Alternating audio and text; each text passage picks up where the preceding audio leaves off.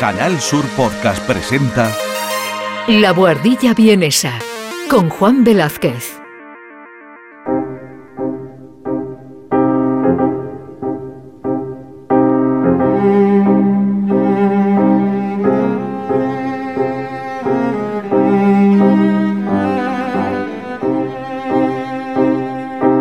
Un espacio de análisis musical realizado por Juan Velázquez desde la capital austríaca.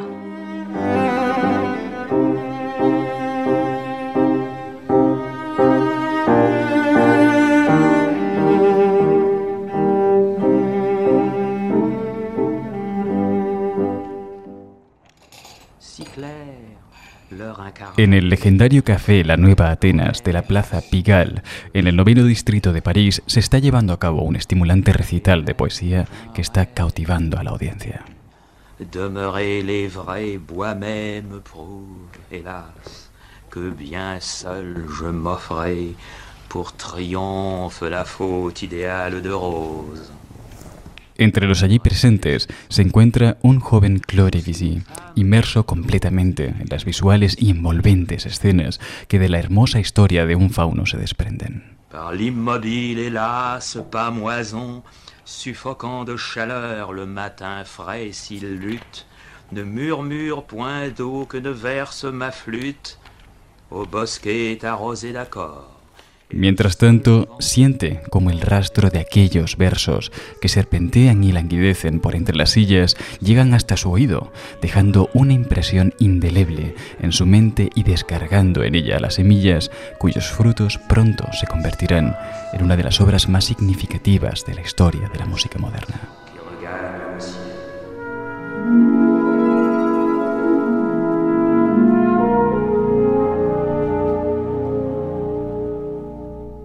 Para comprender la magnitud de este momento, será esencial llevaros hasta el origen mismo de aquellas ideas, el cual trasciende incluso las propias fronteras de la música y se remonta hasta antes del nacimiento en 1862 de Claude Debussy. Bienvenidos al extraordinario surgimiento del impresionismo musical. Bienvenidos a la guardilla vienesa.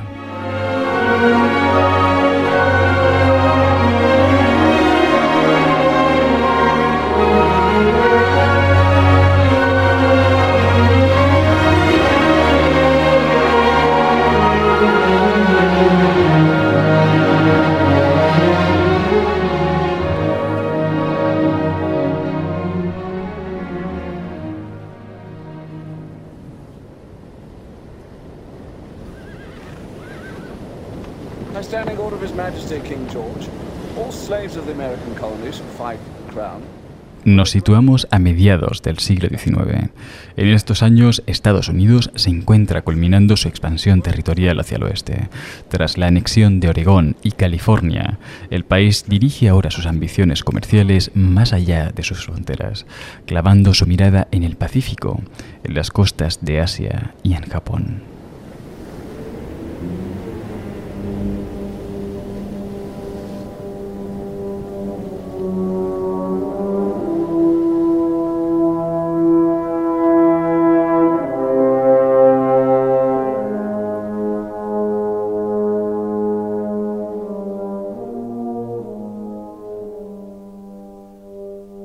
Es la época previa a la consolidación de los grandes estados-nación y potencias occidentales como Inglaterra, ansiosas de expandir sus rutas comerciales, ya se encuentran al otro lado del Pacífico, consiguiendo someter a naciones como China a sus propios intereses económicos e impidiendo militarmente que esta última pueda siquiera regular dicho comercio. Es el momento de las tristemente famosas guerras del opio.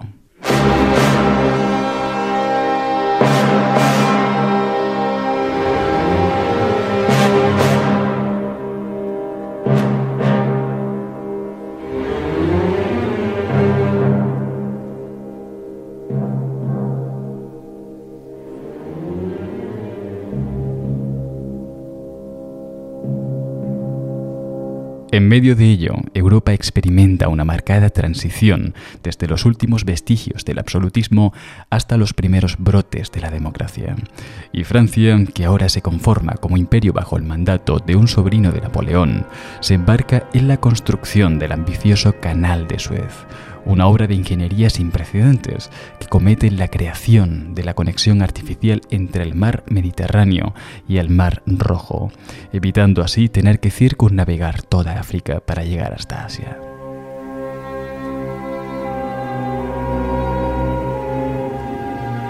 Simultáneamente, ciudades como París, como parte de un ambicioso plan de expansión interna, comienzan a derrumbar sus antiguas murallas medievales, creando amplias y planificadas zonas residenciales, conectadas a su vez por extensos bulevares que van desde zonas céntricas hasta las fábricas de los barrios más periféricos de la ciudad. Son años en que países de toda Europa abrazan como nunca antes el fenómeno de la revolución industrial y cuyos gobiernos, con una fe casi utópica en los infinitos beneficios que ésta poseía, permitieron que la industrialización vertebrase no solo la economía, sino también la educación y en gran medida cualquier tipo de producción, incluida la artística.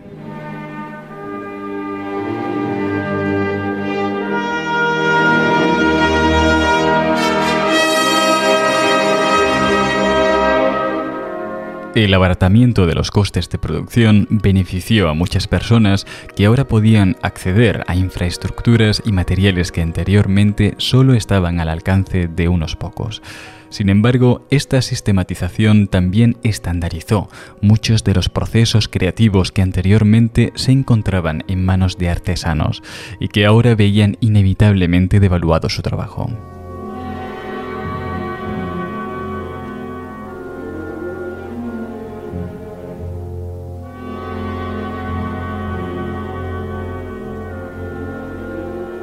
Un claro ejemplo de esto lo proporciona Ernst Gombrich en su libro La historia del arte, donde describe el desastre de cómo en Viena la industrialización llevó a que las fachadas se llenasen de adornos, estatuas y relieves de forma repetida y estandarizada. Estos elementos, antes reservados para la nobleza, ahora estaban disponibles con materiales mucho más baratos y producidos en serie en innumerables casas de la ciudad.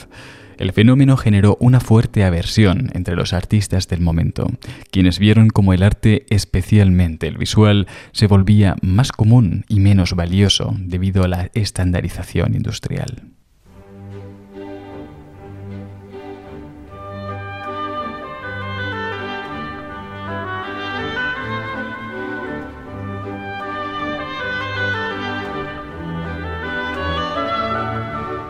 Mientras que en Viena el arte decorativo se producía en fábricas, en París el arte pictórico nacional se encontraba fuertemente sometido a los gustos de la denominada Academia de las Bellas Artes, una institución estatal encargada de promover y regular las artes en Francia. Esta academia jugó un papel crucial en la educación de los artistas, así como en la organización de exposiciones y competiciones que premiasen a quienes mejor replicaban los estándares artísticos que esta misma organización predicaba.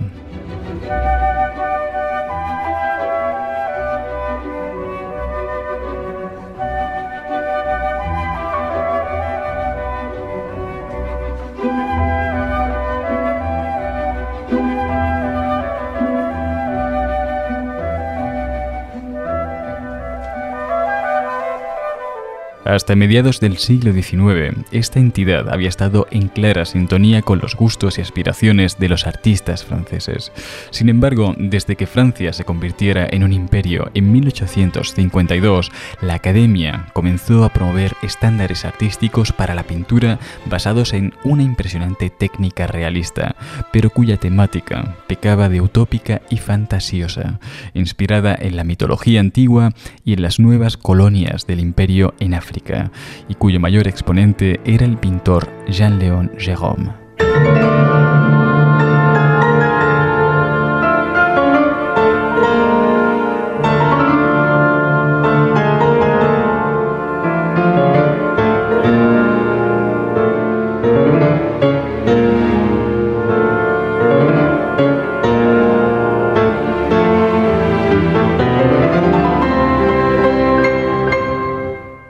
Sin embargo, a medida que la revolución industrial transformaba las ciudades y las sociedades, la estética idealista de la academia se alejaba cada vez más de la realidad de las calles, hasta que en 1860 un grupo de jóvenes de la Escuela Suisse, una institución privada que preparaba a aquellos estudiantes que no habían pasado los exigentes exámenes de la academia, se dio cuenta de que esta marcada desconexión estaba estancando y matando poco a poco al arte pictórico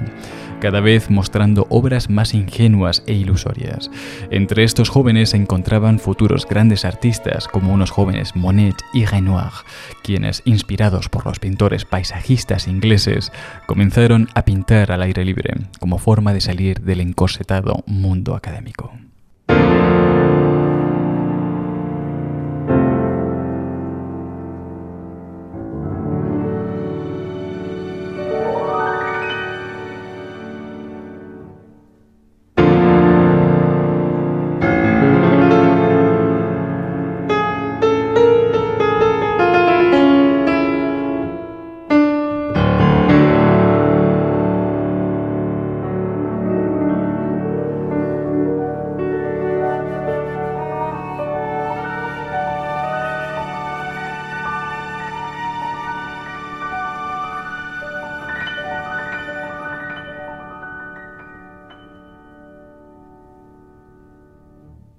Monet, Renoir y sus compañeros de estudio pronto descubrieron que pintar paisajes al aire libre de forma contraria a lo que dictaba la rígida academia añadía una autenticidad única a sus obras, inalcanzable para la mayoría de los cuadros creados en un estudio. Además, la espontaneidad y la improvisación propias de pintar directamente frente a lo que realmente estaba sucediendo otorgaban a sus obras una cualidad genuina de la que pronto fueron conscientes.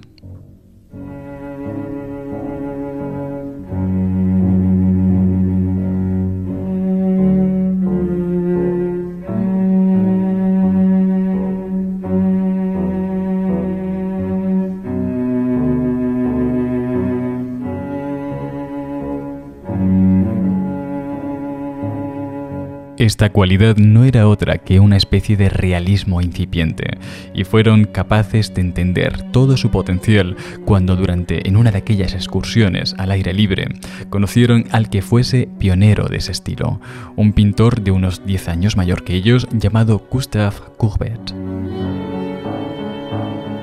que al igual que ellos había llegado a conclusiones similares desde hacía varios años antes, rechazando el idealismo de la academia y decidiendo dejar atrás su estudio para pintar solo escenas cotidianas que mostrasen con veracidad la cruda realidad de lo que era la vida de la Francia industrial de mediados del siglo XIX.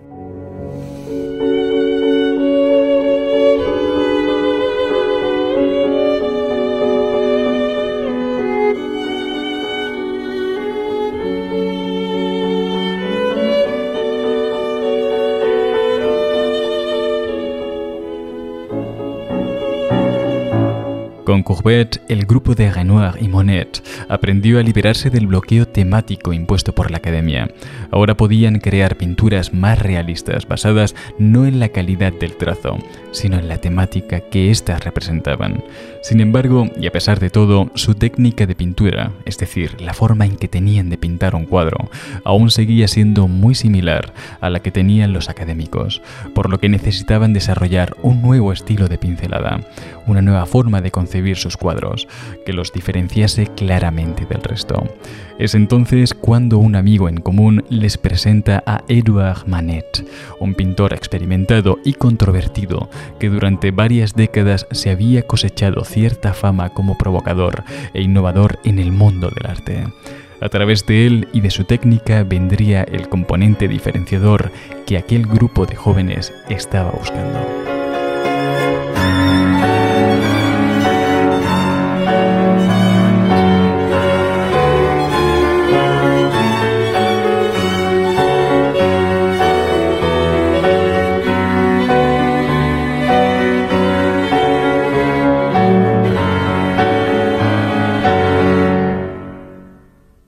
Durante décadas, Manet había desarrollado un estilo único y propio, basado en pintar con pinceladas sueltas y aisladas, en lugar de utilizar líneas o contornos como solía ser la norma. Este tipo de pinceladas sueltas, cuando se percibían en su conjunto, creaban algo así como un potente efecto mosaico, que ofrecía una experiencia visual diferente e intensa para lo que solía acostumbrar el espectador.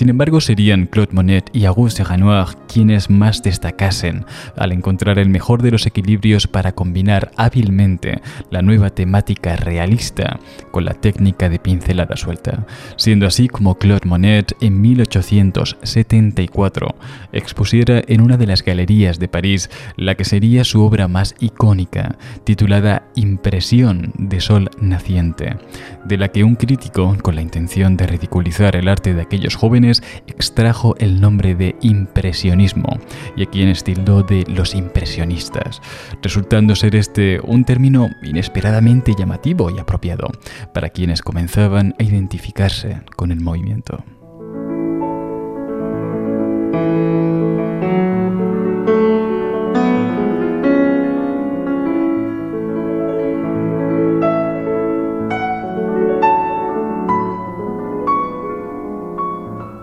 El surgimiento del impresionismo, como era de esperar, no encontró lugar en una galería convencional, las cuales solían ser una continuación de la academia en aquellos años. En cambio, la exhibición de esta controvertida obra se llevó a cabo en un lugar distinto y quizás inesperado, en el estudio del renombrado fotógrafo francés Félix Nadar.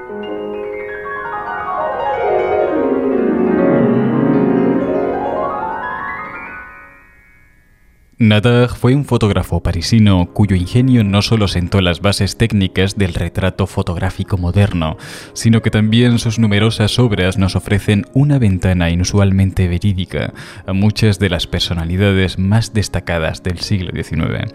Por sus lentes, por ejemplo, pasaron figuras como el propio Edouard Manet y varios de los impresionistas, anarquistas como Bakunin, escritores como Victor Hugo o Alejandro Dumas, científicos como Louis Pasteur eh, o incluso algunos de los pocos retratos que hoy día conservamos de compositores como Rossini, Franz Liszt, Héctor Berlioz o Claude Debussy son gracias a la fascinante y dilatada obra de Félix Nadar, la cual abarcó más de 40 años de forma ininterrumpida.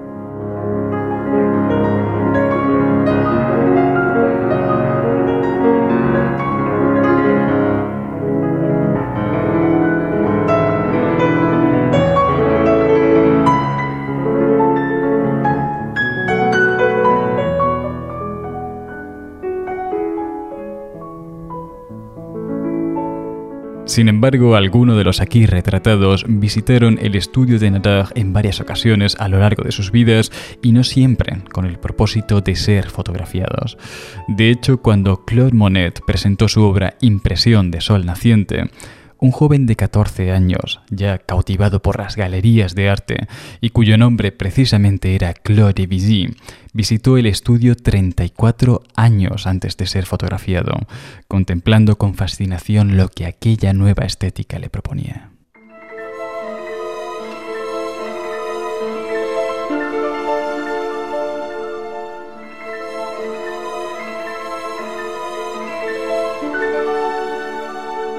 Sin embargo, a pesar de su profunda sensibilidad artística y su marcado interés por cuestiones estéticas, aquel joven llamado Claude Debussy nunca había podido asistir a la escuela y de hecho había crecido en circunstancias bastante humildes. Su madre, la cual se encargaba de su educación, fue quien le enseñó los fundamentos básicos de la lectura, así como las matemáticas y el amor por la escritura.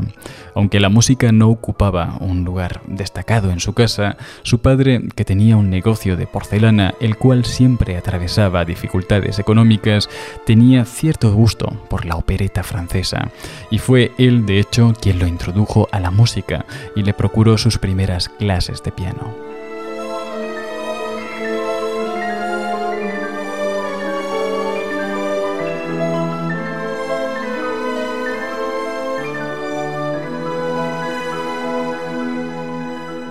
En apenas dos años, el enorme talento que Debussy poseía para la música le hizo superar las rigurosas pruebas de acceso para el Conservatorio de París, ingresando como uno de los alumnos más jóvenes y prometedores de su generación.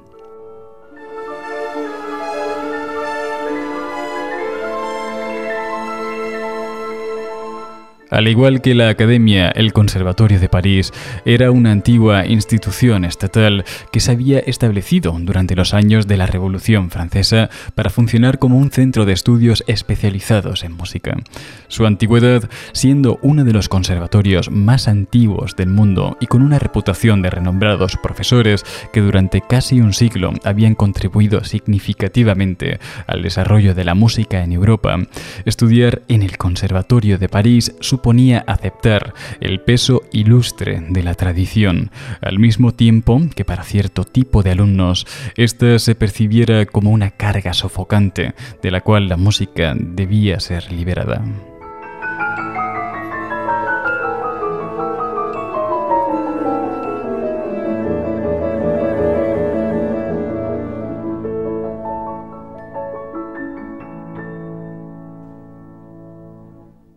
Claude Debussy era este perfil de alumno. Durante los 13 años que pasó en el Conservatorio de París, desde los 10 hasta los 23 años, Debussy transitó por diversas etapas, como su objetivo de ser pianista, modalidad con la que obtuvo varios premios internos en el conservatorio, hasta su declive como virtuoso y consiguiente incursión como pianista acompañante. De hecho, fue en esta modalidad donde tuvo la posibilidad de mostrar su talentosa habilidad para improvisar al piano, lo que realmente le brindó la de adentrarse en el área de composición del Conservatorio de París.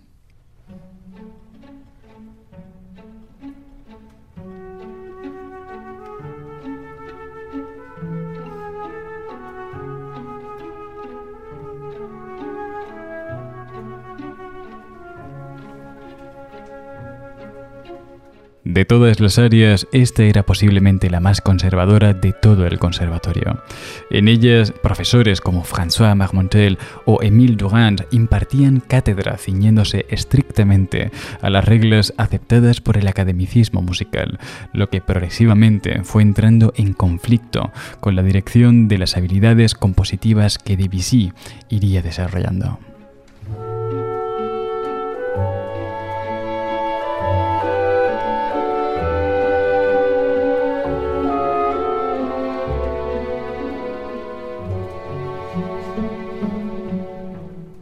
Desafiando a sus profesores con afirmaciones tales como que la escala tonal era un concepto limitado o que las terceras mayores y menores por sí solas eran demasiado rígidas y necesitaban de combinarse para adquirir una nueva flexibilidad, Debussy se vio envuelto en más de un conflicto e incluso ganándose la enemistad de algunos de ellos. Sin embargo, otros profesores, aunque también exasperados por este tipo de comentarios, reconocían su talento por encima de sus desacuerdos. De hecho, es de una de las clases con Ernest Guiraud de donde se desprende esta frase.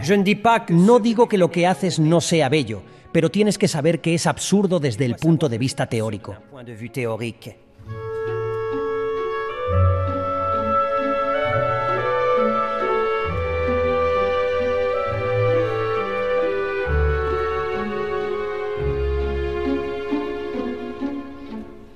A pesar de todo, Debussy demostró ser suficientemente talentoso como para sorprender a todos ganando en 1884 el prestigioso Premio de Roma, el cual en su época era la máxima distinción que un compositor francés podía obtener. El proceso de selección incluía exámenes de ingreso en enero y pruebas adicionales en mayo, donde los candidatos debían componer varias obras en un tiempo limitado, y de donde solo unos pocos eran seleccionados para la ronda final, en la que bajo la atenta mirada del jurado debían componer música a un texto especificado.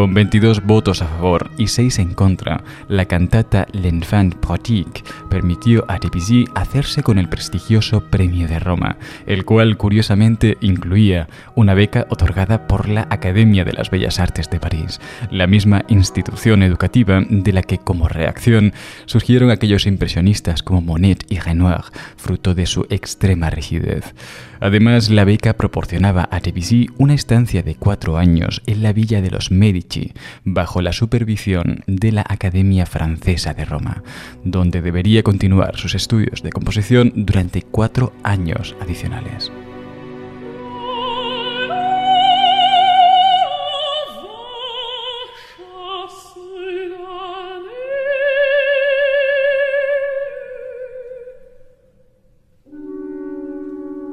Si el placer y ciertas convicciones teóricas fue lo que inicialmente vincularon a un joven Debussy con los primeros impresionistas en aquel estudio fotográfico de Nadar, sería el sufrimiento ocasionado por la Academia Francesa lo que terminaría acercándole aún más a este movimiento.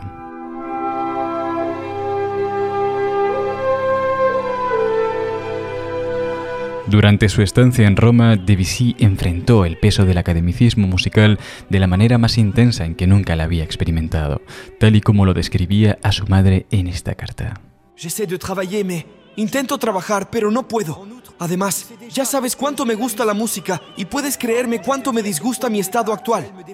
Me hablas de la villa y yo daría Dios sabe qué por tener un poco menos de ella, porque me pesa y me impide vivir de verdad.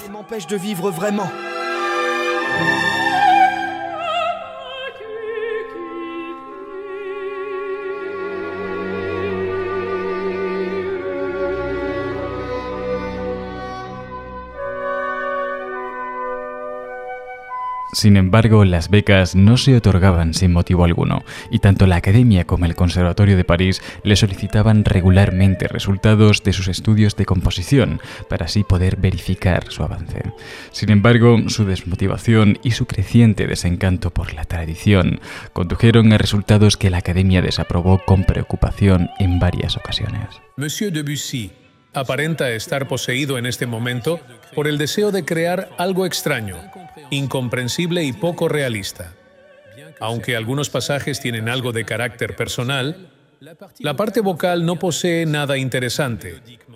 ni melódicamente ni en término declamatorio. La academia espera que el tiempo y la seriedad produzcan cambios saludables en las ideas y en las obras del señor Debussy.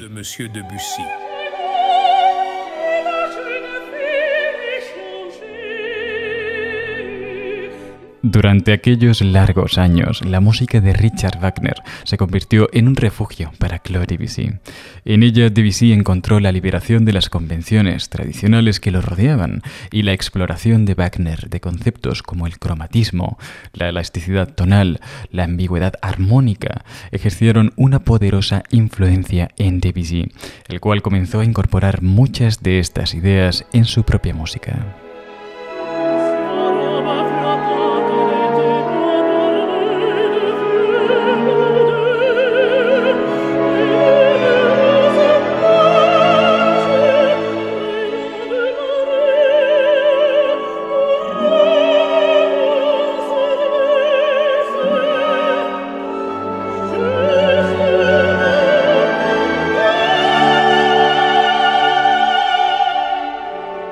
Aquella fascinación por Wagner, a quien en muchas ocasiones citó en su música, culminó en la creación de la cantata La Damoiselle élue, la dama elegida, obra con la cual Debussy buscó condensar aquellas nuevas concepciones inspiradas en la música del compositor alemán.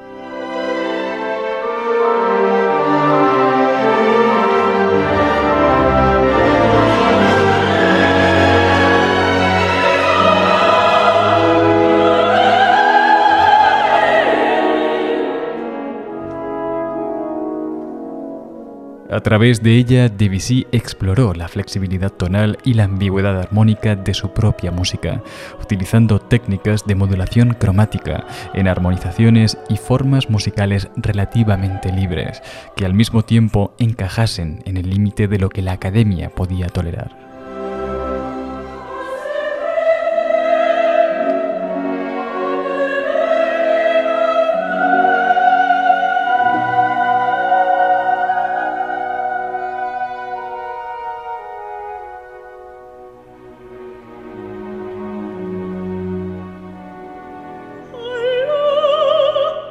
Además, con la culminación de esta cantata, Debussy pudo poner fin a la tediosa beca, obteniendo una aceptación a regañadientes por parte de la Academia, cuya invitación para la ceremonia final de graduación gustosamente rechazó.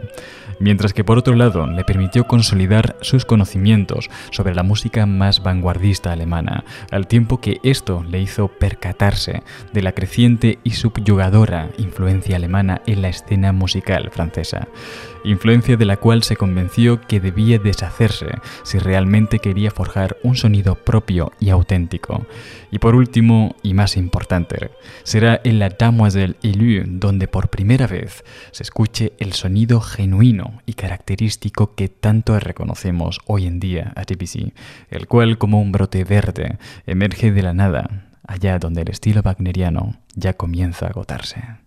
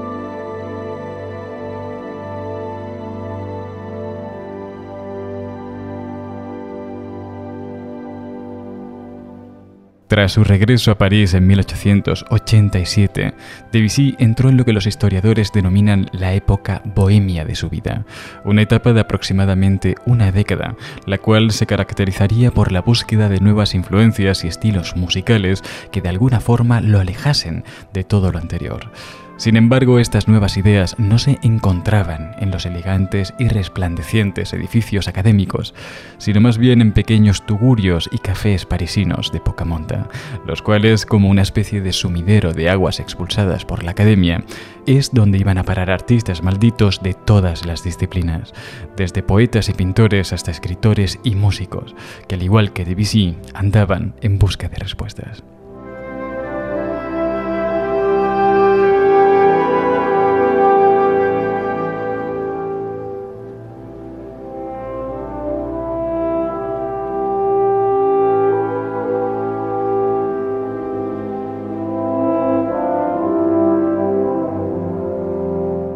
Fue en este contexto y en estos años cuando Debussy conoció a Eric Satie, un compositor hasta entonces tan desconocido como vanguardista, cuya habilidad para la composición, prácticamente autodidacta, ya exhibía lo que Debussy llevaba años buscando, una estética radicalmente diferente a la de la academia y completamente ajena a la música de Wagner.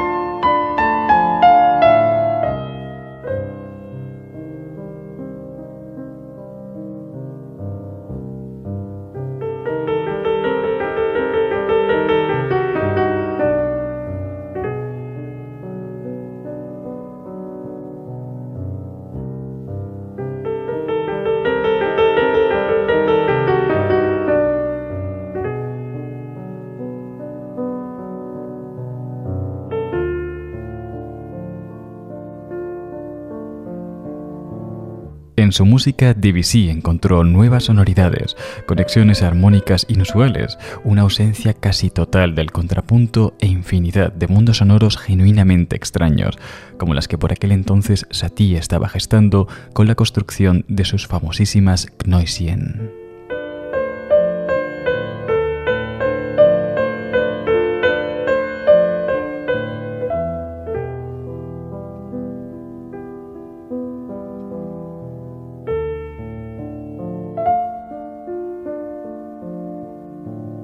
La forma en que las Knoisien lograban su peculiar equilibrio entre unas dimensiones tan reducidas, su extremada simplicidad y, sin embargo, la genuina satisfacción que de ellas se desprendía, probablemente inspirase a Debussy, quien dejando a un lado las wagnerianas pretensiones de los años anteriores, comenzó a trabajar en piezas de pequeño formato para piano, y a las cuales, al igual que Satie, les colocaba títulos llamativos y exóticos, con las que podía acceder a un mayor control y refinamiento, tanto de sus nuevas herramientas como de la estética condensada que circundaba la obra. El mejor de todos estos ejemplos lo encontramos en dos pequeñas piezas para piano escritas en 1888 y a las cuales tituló Arabescas.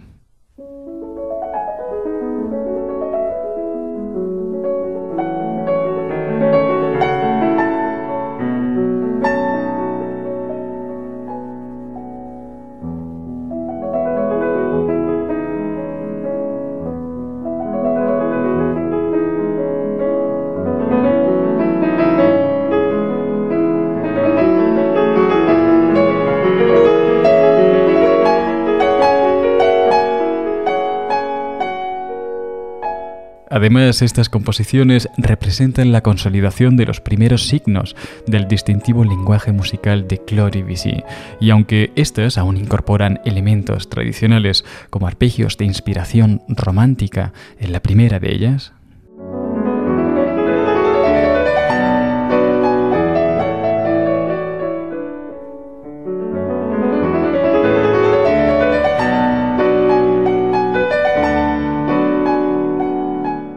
una fuga para concluir la segunda.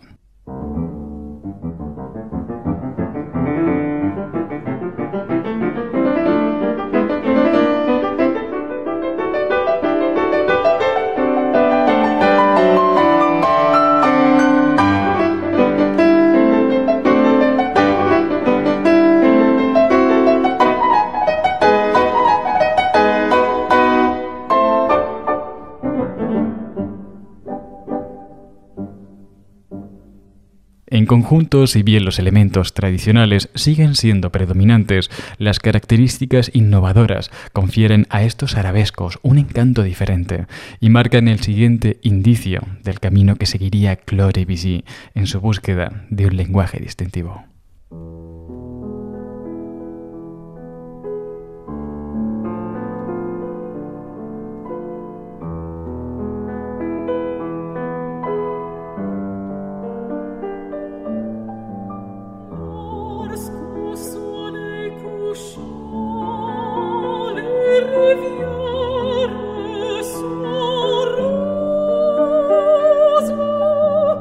Sin embargo, había un aspecto fundamental de la tradición de la que Debussy aún no había conseguido desprenderse, como era el uso intensivo de escalas diatónicas para construir la música.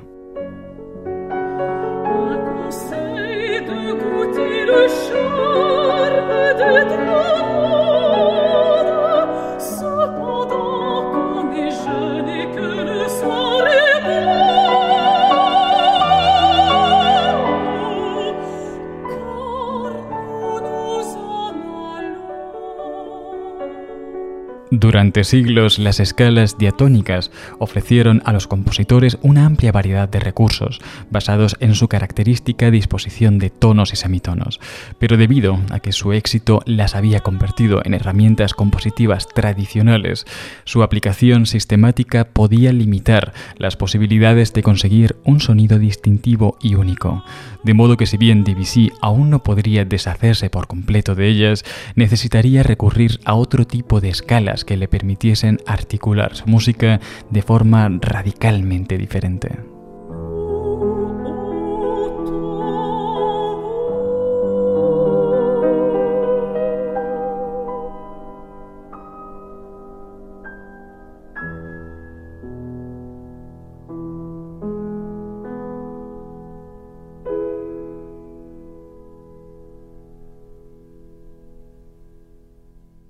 Lo que pintores como Paul Gauguin o Van Gogh hicieron cuando estos desearon descomponer su lenguaje tradicional aprendido para dar forma a uno nuevo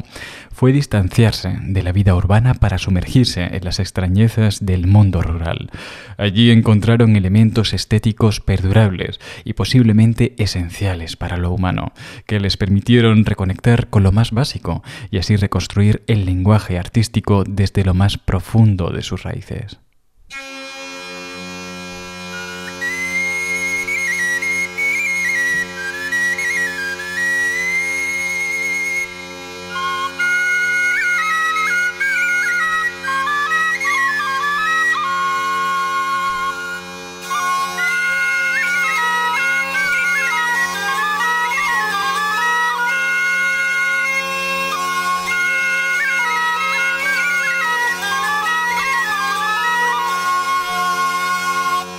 Sin embargo, al igual que le ocurrió a Paul Gauguin, quien optó por tomar un barco y retirarse a una pequeña isla en el Pacífico, las herramientas artísticas que el mundo rural francés podían ofrecerle no satisfacieron a Claude Debussy, quien prefirió seguir buscando en el mundo suburbial francés de finales del siglo XIX.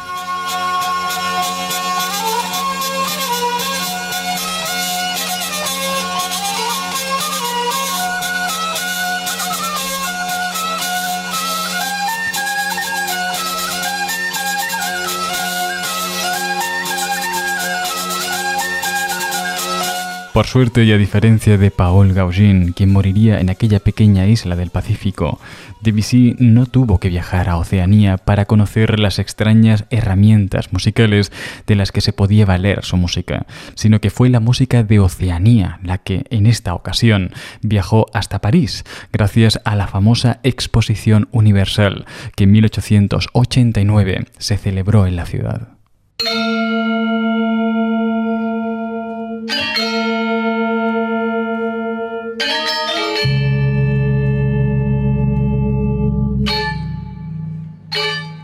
La Torre Eiffel es el más llamativo y palpable de los muchos pabellones erigidos con motivo de aquella exposición. Pero fue el arte del sur de Asia, en especial la música javanesa de la isla de Java, la que más impresionó a músicos como Debussy, quienes a menudo acudían a sus eventos papel en mano, anotando toda aquella extraña sonoridad que de sus peculiares instrumentos se desprendía.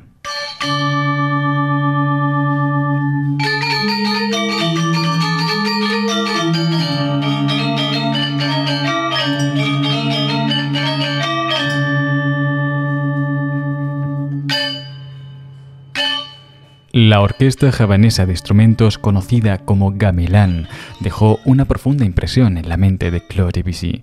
Esta agrupación musical, reconocida por su complejidad rítmica, sus melodías ornamentadas y el uso sistemático de escalas no occidentales, transformó radicalmente su perspectiva sobre las posibilidades reales que tenía la composición, llegando a escribir tras presenciar uno de esos eventos. La música javanesa, la música javanesa obedece a las leyes del contrapunto de una manera tal que hace que el contrapunto de Palestrina parezca un juego de niños,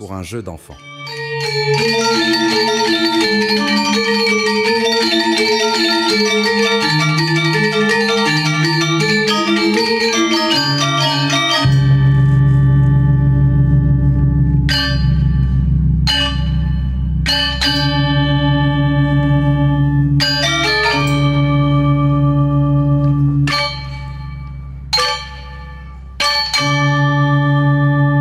Fascinado por las posibilidades que la nueva aplicación de las escalas pentatónicas, hexatónicas, octatónicas o de tonos enteros ofrecían a su música, Debussy comenzó a experimentar, fusionándolas con algunas de sus técnicas musicales más avanzadas, situándole cada vez más cerca de su tan codiciado sonido diferenciador.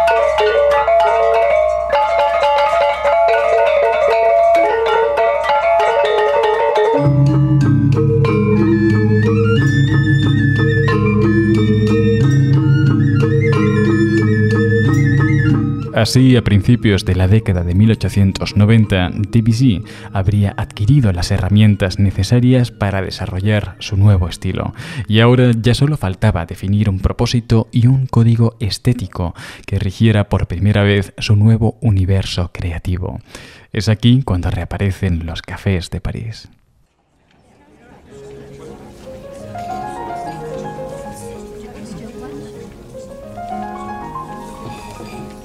Durante la exposición, Debussy coincidió con numerosos músicos y artistas de diferentes disciplinas, y algunos como el poeta Stéphane Mallarmé lo acogieron en su círculo, invitándole a que asistiera al café que tanto él como otros poetas y artistas solían frecuentar. Aquí Debussy se reencontró con algunos de los pintores impresionistas cuyos cuadros había contemplado de niño en aquel estudio de Natar.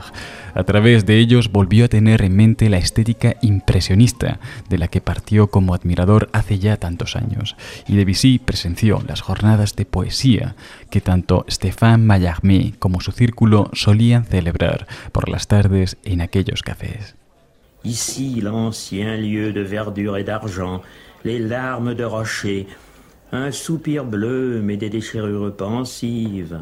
un noir éclatement de rocs argentés. Pronto se percató Debussy que tanto los pintores como los poetas habían deconstruido su lenguaje de una forma muy similar, mientras que la técnica pictórica impresionista se basaba en buena medida en la técnica de la mancha de color aparentemente descontextualizada, aquellos poetas habían conseguido un estilo similar al que titulaban simbolismo y que funcionaba aislando y desnaturalizando ciertas palabras para ser percibidas no tanto por su significado, sino por el rastro auditivo que éstas dejaban en el oyente, pudiendo evocar así imágenes y emociones rítmicas y sonoras, hasta entonces poco exploradas. Inhumaine, inimaginable en robe à traîne, qu'elle était belle, vêtue de rochers, et costumée des fleurs de l'herbe dans les grands soirs, des maisons hautes, blanches et nues, grillagées. De entre todos los poemas simbolistas que aquí escuchó, uno de Stéphane Mallarmé, titulado La siesta de un fauno, llamó especialmente su atención, el cual exploraba las ensoñaciones de un fauno durante una larga siesta, explorando temas como la fantasía, el deseo y la sensualidad, todo ello envuelto en una atmósfera evocadora, cuyas imágenes insinuantes y provocativas resonaron fuertemente en la mente de Debussy, quien vio en ellas el propósito y la estética necesarias para conducir las nuevas dimensiones de su música. L'après-midi d'un faune églogue. Ces nymphes, je les veux perpétuer. Quiero perpetuar estas ninfas, tan claras, su encarnación ligera que revolotea en el aire, adormilada con penachos de sueño. Si las mujeres de las que hablas líricamente representan un deseo de tus fastuosos sentidos, sofocando de calor la fresca mañana lucha. No hay murmullo de agua que mi flauta no vierta, en la arboleda salpicada de acordes, y el único viento de los dos tubos rápido exhala que dispersa el sonido en lluvia seca. En el horizonte ni una arruga agita el visible y sereno aliento artificial y al preludio lento donde nacen las gaitas.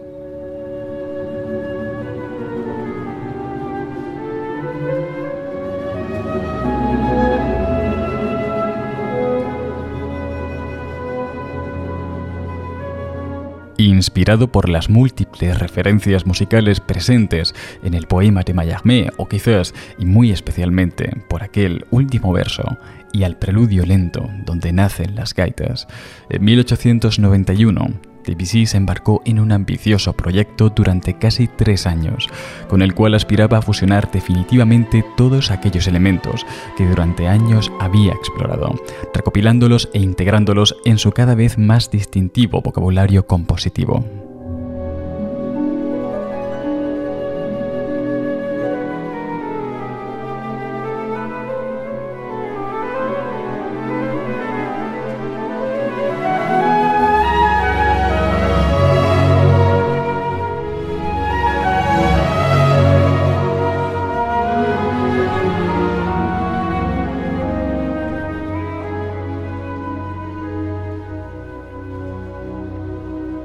Este preludio incluiría equivalencias musicales de la fascinante técnica de manchas impresionistas, incluyendo el placer por el rastro auditivo de los simbolistas, la indefinición y ambigüedad sonora que le permitían los cromatismos wagnerianos, así como las extrañas y exóticas escalas javanesas que durante la exposición universal había escuchado.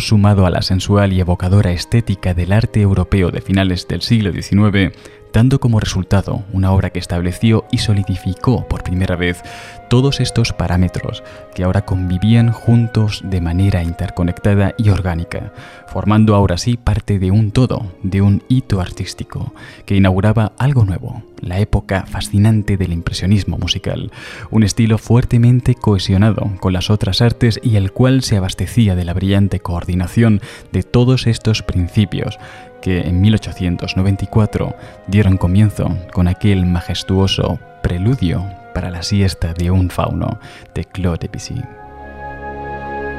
La música de este preludio es una ilustración muy libre del bello poema de Mallarmé.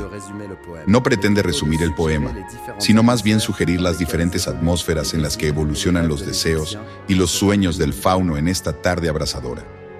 Cansado de perseguir ninfas temerosas y náyades tímidas, se abandona a una cumbre voluptuosa, impulsado por el sueño de un deseo finalmente cumplido, la posesión completa de toda la naturaleza.